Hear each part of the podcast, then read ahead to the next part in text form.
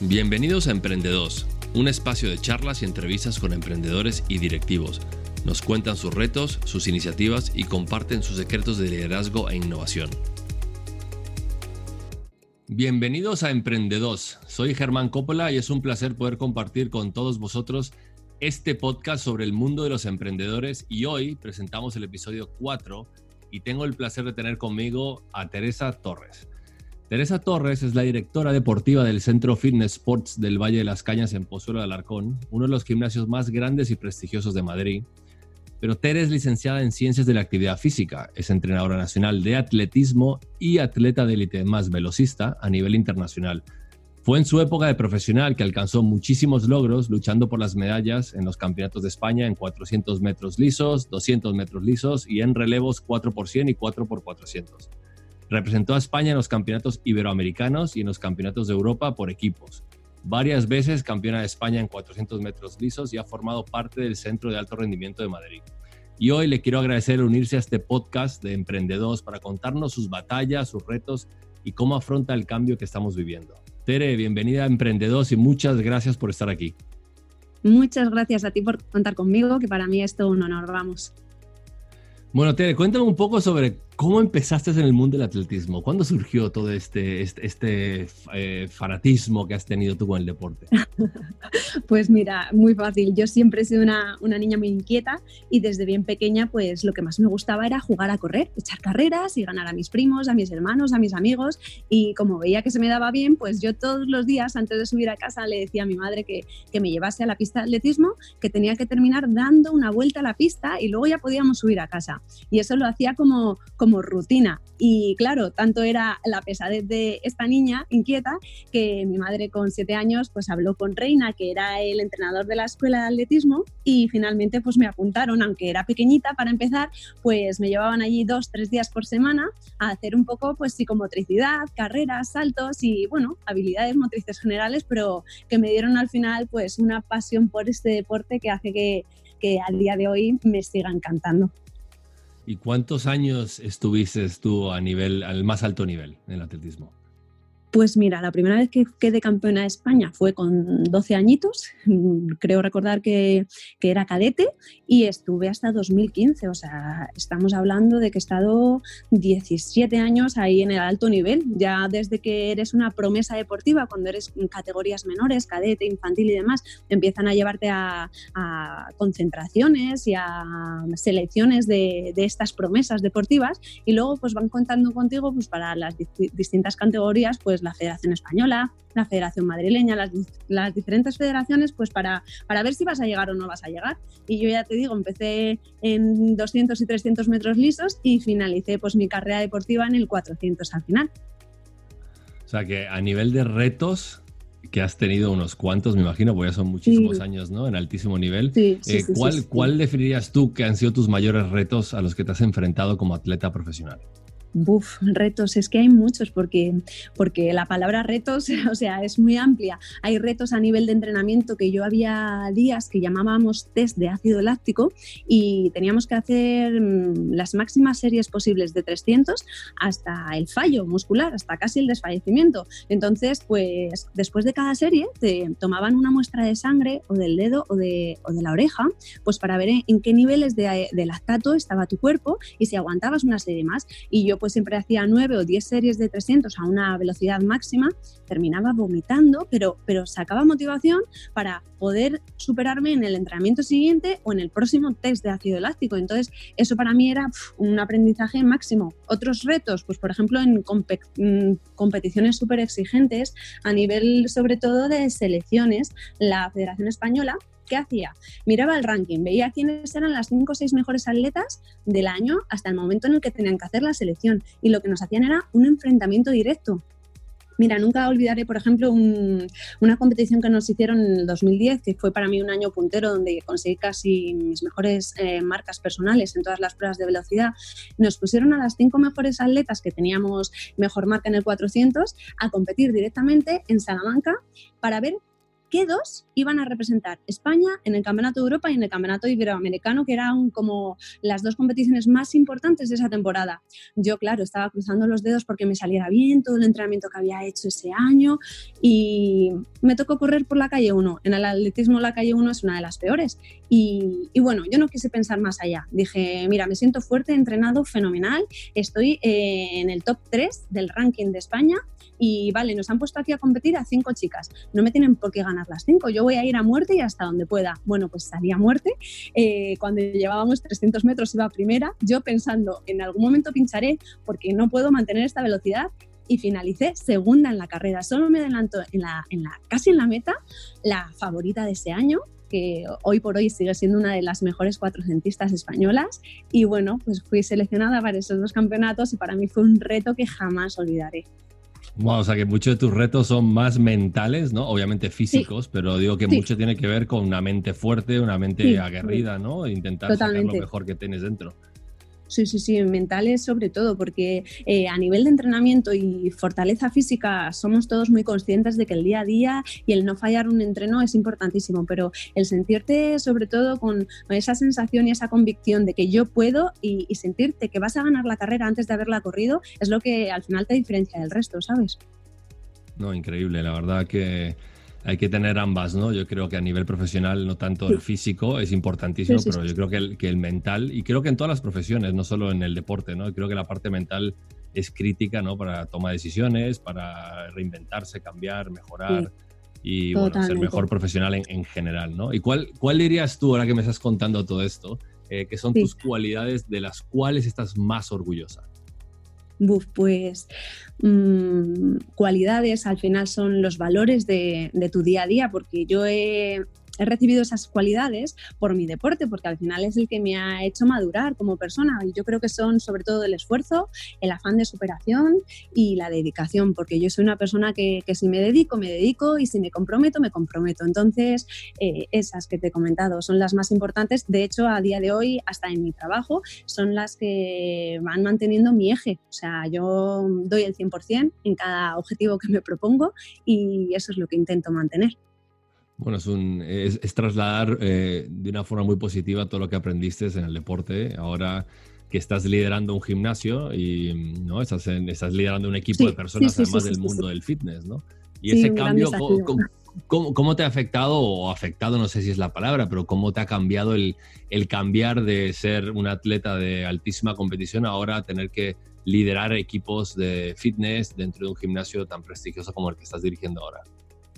Bueno, pues es, es muy diferente, ¿eh? porque date cuenta que yo vengo del mundo del deporte individual, en el que tú das tu 200% cada día y siempre quieres sacar lo mejor de ti mismo y ahora estoy liderando un equipo, como tú dices, y, y cambia, pero tengo a unos grandes profesionales a mi lado, que al final ellos son unos grandísimos entrenadores y bueno, aunque no estaría fácil, yo noto que todos se esfuerzan por dar lo mejor de cada uno, en todo, ¿eh? en sus clases, en sus programaciones, entrenamientos personales y bueno, pues eso hace que no solamente sean grandes profesionales, sino que también son grandes compañeros y a día de hoy te puedo decir que son grandes amigos. Nos hemos hecho ya una piña.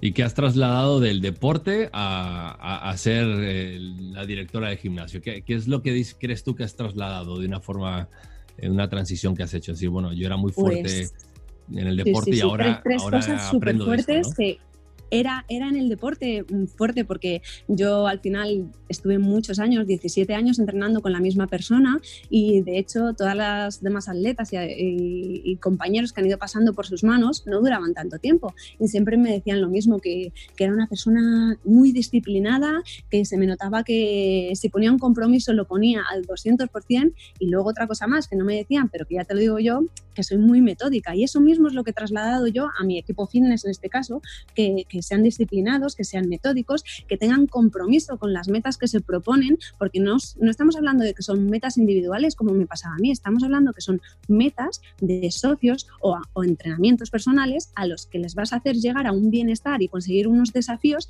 que jamás ellos hubiesen imaginado que iban a conseguir sin tu ayuda. Entonces se lo tienen que tomar súper en serio, igual que yo me tomo súper en serio cuando ellos me piden mejorar sus objetivos o, mm, motivaciones mm, durante el trayecto del, año.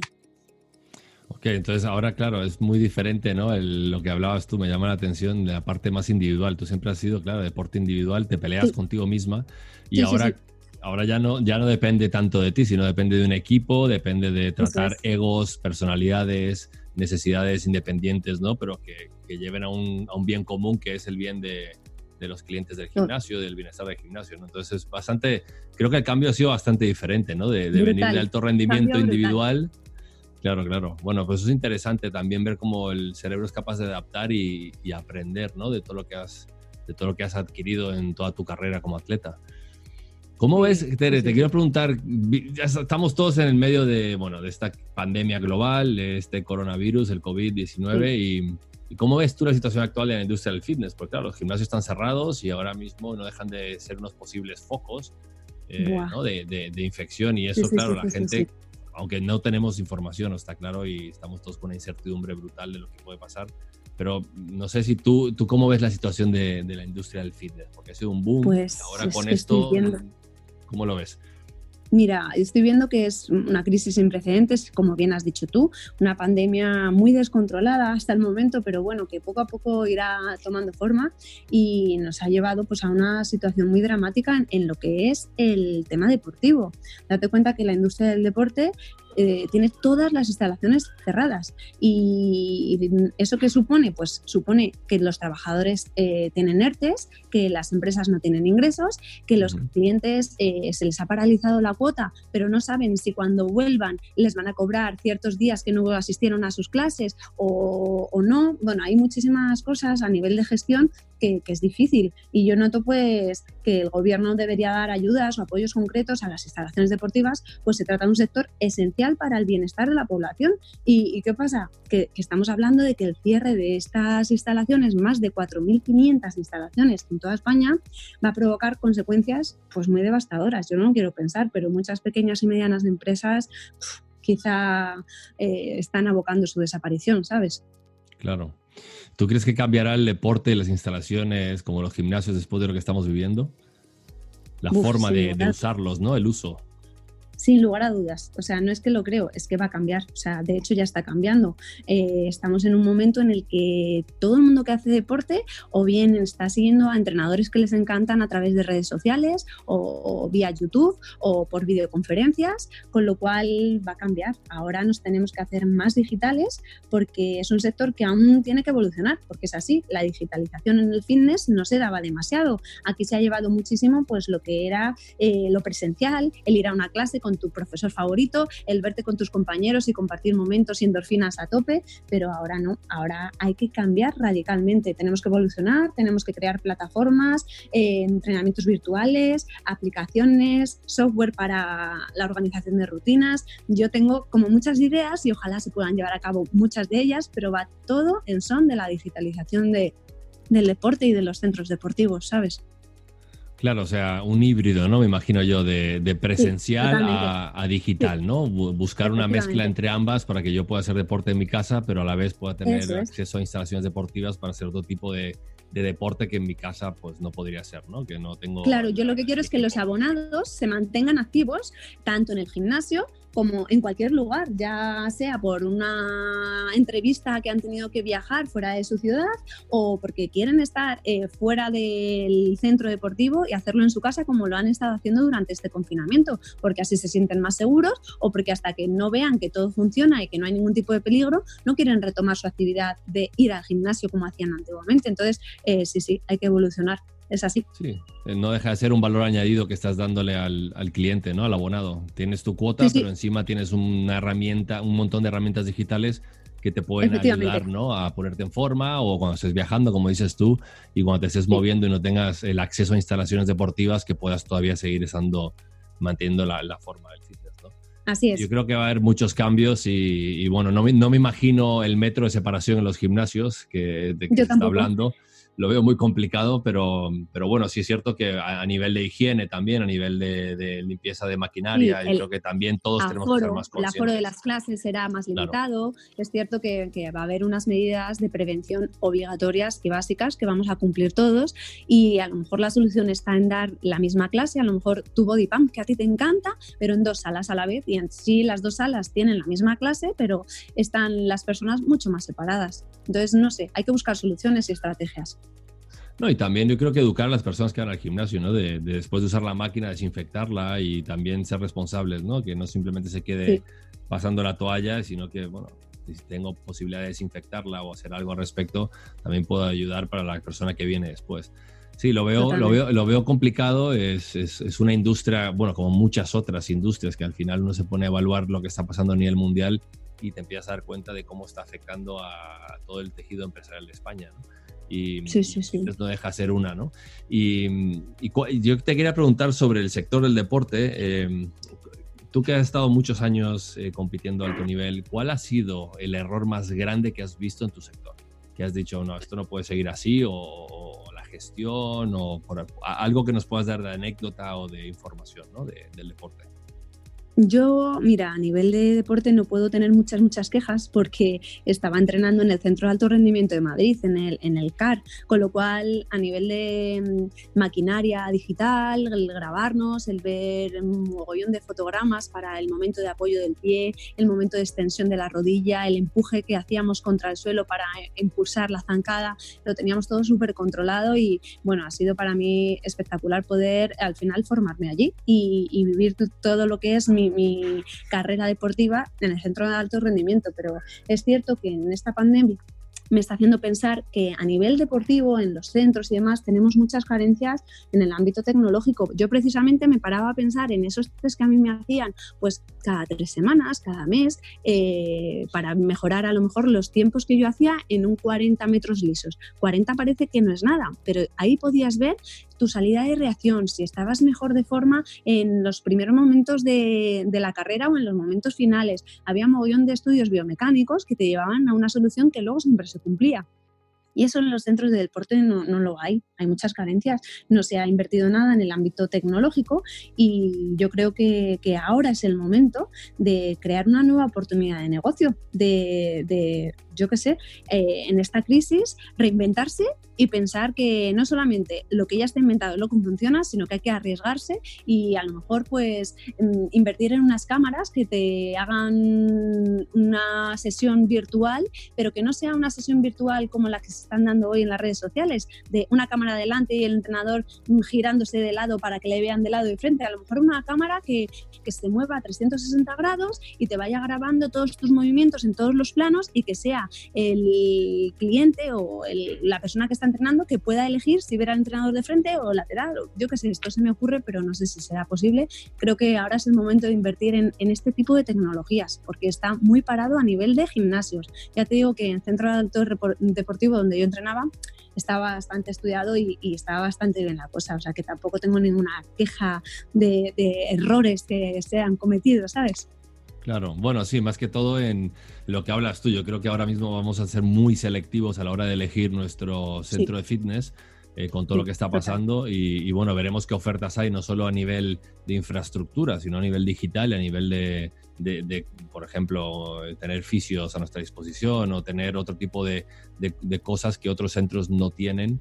Eh, yo creo que vamos a ser mucho más selectivos a la hora de, elegir dónde hacer deporte y cómo. ¿no? Em, quería preguntarte sobre tu carrera. Sé que has tenido una carrera bastante grande y, ahora sigues a nivel profesional, eh, no, no compitiendo, pero sí liderando eh, equipos. Em, y me gustaría saber qué situación en tu carrera, em, de cuál situación en tu carrera has aprendido más. Vale, pues mira, es una pregunta difícil. ¿eh?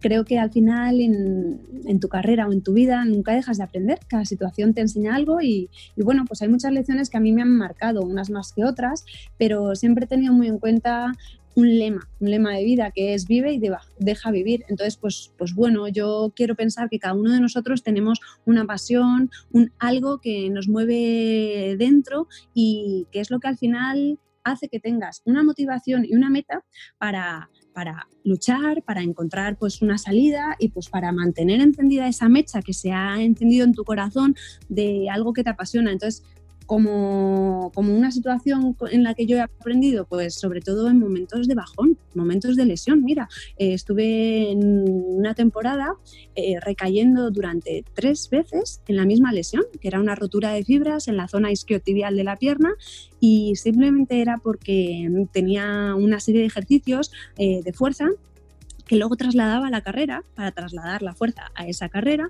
y yo no hacía una correcta técnica a la hora de colocarme en la salida de tacos y acelerar. Yo, según terminaba, en este caso, squats, tenía que hacer sentadillas completas, me ponía en la, en la línea de salida, levantaba mi posición de cadera, aceleraba mis hombros adelante y salía a la máxima velocidad, pero no extendía la pierna por completo y entonces ese momento de contraer el isquio, el femoral, tan rápido hacia el glúteo, hacía como que hubiese un chasquido en mi pierna y se me rompieran las fibras porque estaban un poquito debilitadas. Tenía más fuerte la pierna derecha que la izquierda y como yo en la, en la línea de tacos salía con la pierna izquierda adelante en vez de con la derecha, porque mi, derecha era la fuerte y la izquierda la débil, pues siempre me rompía igual. Y bueno, pues eso me hizo aprender que, que tenía que reforzar un poquito más mi lado menos dominante en este, la, en este caso y fue a través pues de, de esa lesión con la ayuda de un fisio, como bien has dicho antes, y de mi psicóloga deportiva que siempre estaba ahí diciendo no hay problema, de, todos los problemas tenemos un aprendizaje, de todo lo malo siempre hay que sacar algo bueno. Entonces, con este tipo de frases que al final siempre te decían que, a través de, las, de los problemas tenías que generar oportunidades, pues yo supe aprender a corregir técnicamente y pulir ciertos ejercicios que no notaba que fuesen tan importantes, pero que sí que lo eran. Entonces, ahí me convertí en un poquito más estricta a la hora de hacer la fuerza y trasladar todo eso a la carrera, ¿sabes? Bueno, en el fondo también, ¿no? ese momento de lesión te hace, te hace plantear cosas, ¿no? Y, analizar un poco más dónde están tus puntos más débiles y dónde puedes mejorar. Yo creo que también a nivel profesional, eh, cualquier empresario, cualquier persona que tenga un, alto puesto, eh, aprende muchísimo de los errores, ¿no? Y los momentos de bajón donde ya no sabes qué hacer y tocas fondo y es, bueno, la única, la única forma de salir adelante es aprendiendo de la situación y, y mejorándola, ¿no? Bueno, es interesante. tus, eh, casi siempre tus retos han sido, em, obviamente, en alta competición y, me gustaría que si le pudieras decir a un emprendedor o a un directivo de alguna empresa em, algo sobre la importancia del deporte y los negocios. Yo creo que van muy de la mano, eh, aunque parecen que no, pero eh, yo soy un emprendedor y me gusta el deporte y creo que es crítico hacer deporte para liberar el estrés y la tensión que tiene uno en los negocios. ¿no? ¿Tú, ¿Tú cómo lo ves? Pues lo veo exactamente igual que tú, es que mm, se trata de un sector esencial para el bienestar de la población, o sea, estamos hablando que el deporte eh, va de la mano con la economía y es motor paralelo de otras muchas industrias, entonces si tú eres un gran empresario y aparte te sientes súper bien contigo mismo, estás fuerte a nivel físico y tienes las endorfinas disparadas, tienes muy buen sentido del humor, estás como con muy buena, buena gana y buena motivación, al final estás motivado para hacer mejor tu trabajo, para llevar mejor de la mano a todos tus trabajadores, para tener nuevas ideas y quizá reinventarte en estos momentos que estamos ahora pasando. Y creo que es importantísimo eh, invertir en el deporte y generar ayudas ahora mismo a todas las instalaciones, a todos los centros que pues han tenido que cerrar por este, por este confinamiento, por esta pandemia, pero que tienen que resurgir porque nos tenemos que reinventar y es importantísimo que toda la gente que está a nuestro alrededor al final haga deporte y oye, pues empape un poquito de estas endorfinas y de este buen, esta buena onda que genera el deporte. Sí, nos toca, nos toca ser más, eh, más deportistas a todos, yo creo, y aunque es difícil estando en casa, pero bueno, hay que hacer el esfuerzo para, para, ponernos en forma, para salir adelante, para tener lo que dices tú, unas endorfinas que nos hagan sentir bien, que nos hagan sentir felices y que nos hagan tomar mm. mejores decisiones. Al final, eh, una empresa eh, tiene un montón de retos y obstáculos y bueno, el deporte no deja de ser una vía de escape para toda esa tensión y para poder potenciar un poco más eh, lo que podemos llegar a lograr ¿no? como empresarios. Tere, te voy a pasar a una sección que a mí me encanta, que yo le llamo ¿Quién es quién? Y esta es una sección donde te voy a hacer preguntas cortitas para que nos cuentes algo más sobre ti, ya más sobre la persona detrás del atleta que hemos estado hablando. Entonces, si te parece, te hago preguntas y a, ver a ver cómo está tu agilidad mental el día de hoy. ok, ok. Tu estilo musical. Mm, pop, sin lugar a dudas. Libro. Eh, jugar con el corazón de Chesco Spar. ¿Hobbies? Pues reírme el primero y esquiar y viajar, por supuesto. Muy buenos. ¿Serie favorita? Eh, This is Us. Cada capítulo me parece una lección de vida, eh, no sé, tiene temas actuales, temas de siempre y, me encanta. Y eso que no, no, he terminado la tercera temporada, ¿eh? Pues hay que verla, no la he visto. This is Us, muy bien. ¿Película favorita? Película, pues mira, Big Fish me gusta mucho, una peli guay y otra de About Time, que es en plan eh, una cuestión de tiempo. Hablaba justo de eso, de, que hay muchos momentos importantes en nuestras vidas y sería muy difícil decantarse por uno solo. Y como yo soy en ese sentido como muy polifacética y me gustan valorar diferentes momentos, esa me gusta mucho, About Time. ¿Tu mejor viaje? Islas griegas, por supuesto. Me encanta. ¿Tu color favorito? El turquesa. ¿Tu comida favorita? El momento del desayuno. Y si hay una tosta de salmón ahumado con aguacate, me muero, me encanta. tu superpoder. si pudieras elegir un superpoder, ¿cuál elegirías? Sin lugar a dudas, elegiría volar. Me gustaría ser una superheroína y, y volar y ser libre y, y moverme por, por ahí arriba. ¿Tienes alguna manía? Eh, mira, cuando competía tenía la manía de siempre ir con la misma muñequera en mi muñeca izquierda, porque era mi muñequera de la suerte y si no corría con ella no me iba a salir bien. Manía.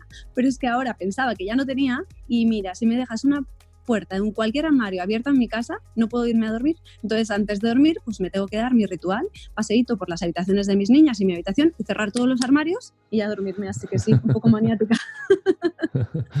bueno, tu deporte favorito tengo aquí, pero me imagino que es el atletismo, ¿no? Sin lugar a dudas, me libera la mente y el alma, lo que más me gusta, y sobre todo al aire libre.